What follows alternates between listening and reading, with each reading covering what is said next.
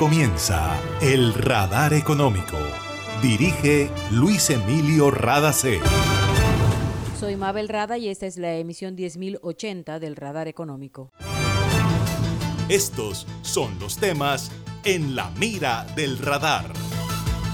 Gobierno colombiano aspira a modificar el presupuesto general de la Nación del año 2023 para destinar más recursos a los acuerdos de paz, ciencia y tecnología y a la lucha contra el hambre.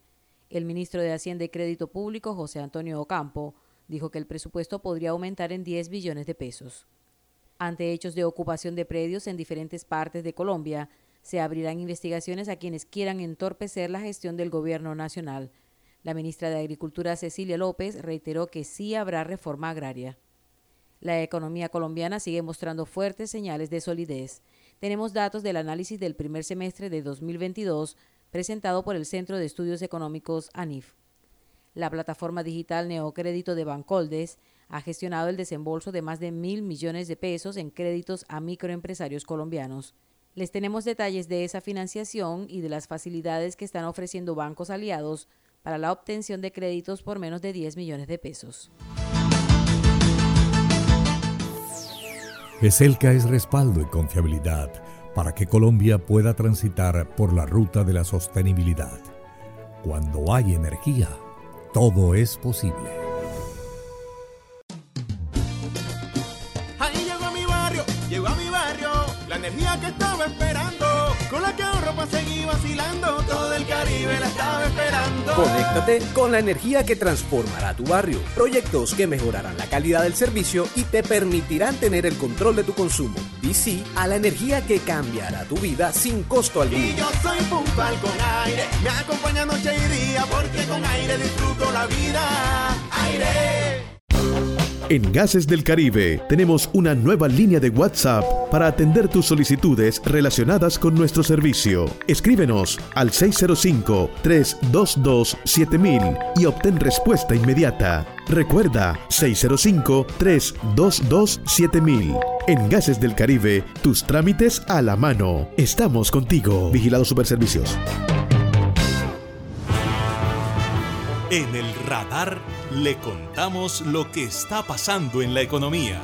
El Centro de Estudios Económicos ANIF presentó un análisis de la economía colombiana durante el primer semestre de 2022. La economía sigue mostrando fuertes señales de solidez, impulsada básicamente por las actividades secundarias, específicamente la industria manufacturera. ANIF destaca el repunte en las obras civiles que dejan atrás la contracción del primer trimestre de 2022 con la variación positiva del segundo periodo. Por parte de las actividades terciarias, el comercio sigue jalonando el crecimiento y siete de las ocho actividades registraron mejor desempeño semestral que en 2021. Con relación a las actividades primarias, el Centro de Estudios Económicos dice que la situación muestra otra cara de la moneda, pues el desempeño ha sido desfavorable. Durante el primer semestre de 2022, los resultados han dependido de las condiciones climáticas adversas y de la menor explotación de productos como el carbón. Finalmente, ANIF dice con relación a la demanda que se destaca la tasa de crecimiento del consumo privado por encima del crecimiento promedio de la economía. Agrega que el exceso de demanda de los hogares se mantiene en el centro de la discusión por las presiones inflacionarias.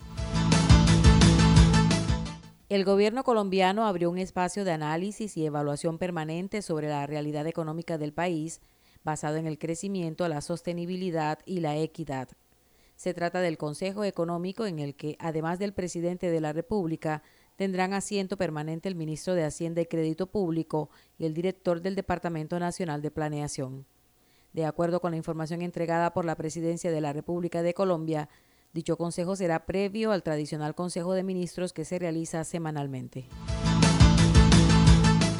El ministro de Hacienda y Crédito Público, José Antonio Ocampo, informó que la modificación que el gobierno colombiano aspira a hacerle al presupuesto general de la Nación para 2023 tiene el propósito de destinar recursos para lo siguiente. Hay para eh, los programas de paz, para los programas de, digamos, de apoyos a, a, la lucha contra el hambre, eh, también para agro, para ciencia y tecnología, para cultura. Hay algunos recursos que vamos a incluir. Ocampo explicó que es posible que el presupuesto del próximo año se aumente en 10 billones de pesos. Esos 10 billones es lo que hemos estimado que es posible y vamos a hacer más o menos 8 eh, billones para inversión adicional, con lo cual por lo menos el presupuesto de inversión no disminuye eh, por una parte y unos 2 billones que necesitamos para gasto de funcionamiento, eh, especialmente por la, mayor inflación que ha habido que aumenta el gasto de funcionamiento, o sea, los salarios públicos y las pensiones. Escucharon al ministro de Hacienda, José Antonio Ocampo. Créditos por más de mil millones de pesos ha gestionado Bancoldes a través de su plataforma digital Neocrédito. Los beneficiados son microempresarios colombianos que a través de esta herramienta digital hacen contacto con entidades financieras aliadas a Bancoldes. Javier Díaz Fajardo, presidente de la entidad, explica quiénes se están beneficiando y el apoyo que están recibiendo quienes aplican para créditos inferiores a 10 millones de pesos. Aplica principalmente para microempresarios, es decir, son todas las personas que pueden ser personas naturales o jurídicas que ya tienen un negocio en marcha, que es un negocio que tiene una facturación, digamos, todavía pequeña, pero que como hemos visto en estos días, pues necesitan esos créditos a los cuales tener acceso para remodelar su negocio o para crecer o para tener capital de trabajo o para tener inventario. Entonces estamos hablando de negocios que ya existen y negocios que están necesitando créditos que estén por debajo de los 100 millones de pesos. Bancodex lo que hace es administrar la plataforma y es una plataforma que reúne por un lado a los aliados financieros donde tenemos bancos, fintech, microfinancieras y por otro lado los microempresarios. Lo que hacemos es juntar la oferta y la demanda para que de manera competitiva los microempresarios hagan solicitudes de créditos y los aliados financieros compitan por esas ofertas con mejores tasas y mejores plazos. Lo primero es ir a la plataforma neocredito.bancoldex.com Ahí inscribirse es muy sencillo, van a darse cuenta de que es una documentación extremadamente sencilla.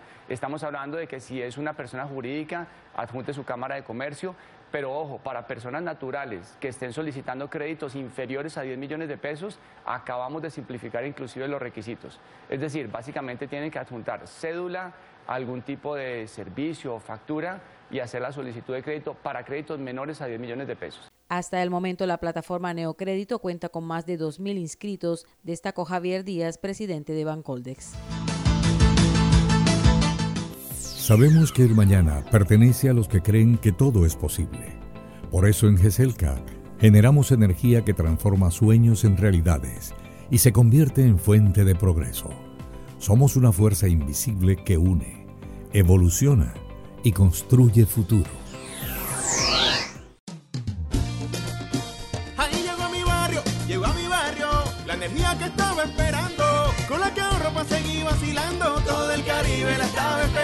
Conéctate con la energía que transformará tu barrio, proyectos que mejorarán la calidad del servicio y te permitirán tener el control de tu consumo. DC a la energía que cambiará tu vida sin costo alguno. Y yo soy puntual con aire, me acompaña noche y día porque con aire disfruto la vida. Aire.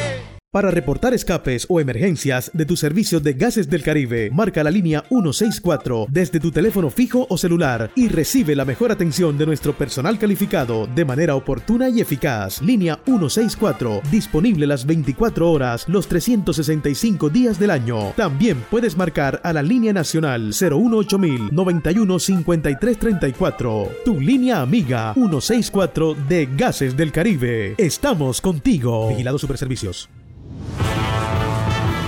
Está escuchando el radar económico. El Ministerio de Agricultura de Colombia anunció que está gestionando ante el Banco Mundial un crédito de emergencia por valor de 50 millones de dólares. Los recursos se destinarán a la compra de insumos para el sector agropecuario.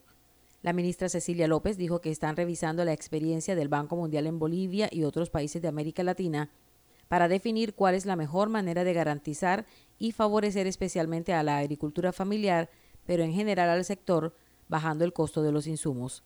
El propósito final de la gestión es ayudar a disminuir la inflación de los alimentos.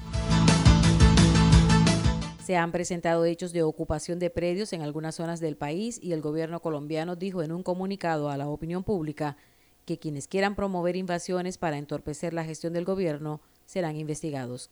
Estas son las declaraciones de la ministra de Agricultura, Cecilia López Montaño. En general nos preocupan todas las invasiones que están desconociendo la institucionalidad y la ley y los derechos de propiedad legalmente adquiridos. Nos preocupan todas.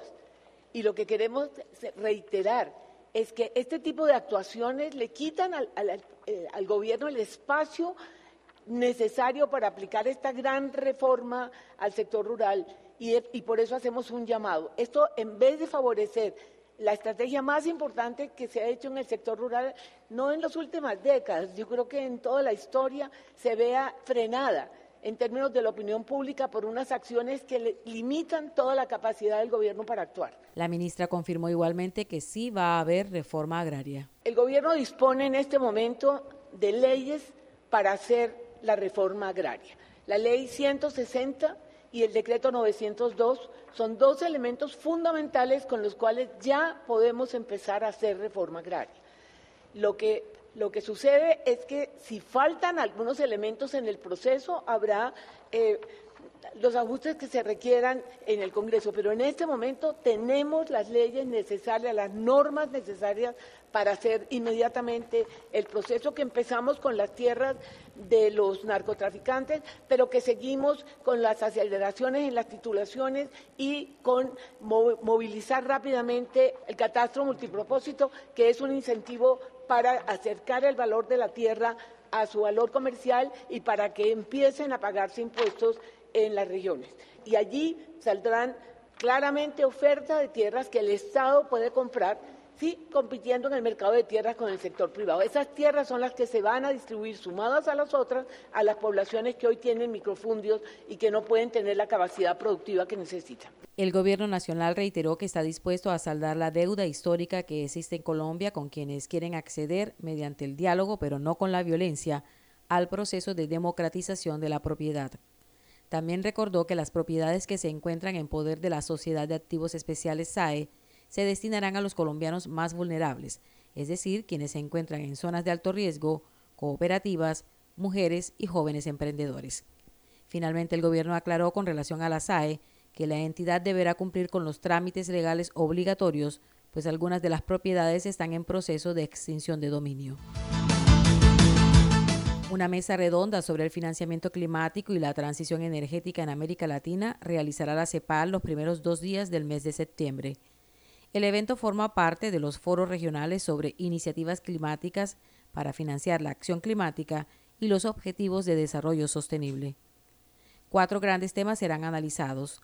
Transición energética, electromovilidad, las cadenas sostenibles y equitativas de suministro de materiales fundamentales y estratégicos para la transición energética y por último, el financiamiento climático para la resiliencia de los pequeños estados insulares en desarrollo y otros estados vulnerables. Se espera que la mesa redonda active procesos de acuerdos de inversión entre los responsables de proyectos de los gobiernos de América Latina y el Caribe y las instituciones financieras. Y esto ha sido todo por hoy en el Radar Económico. Gracias por su sintonía.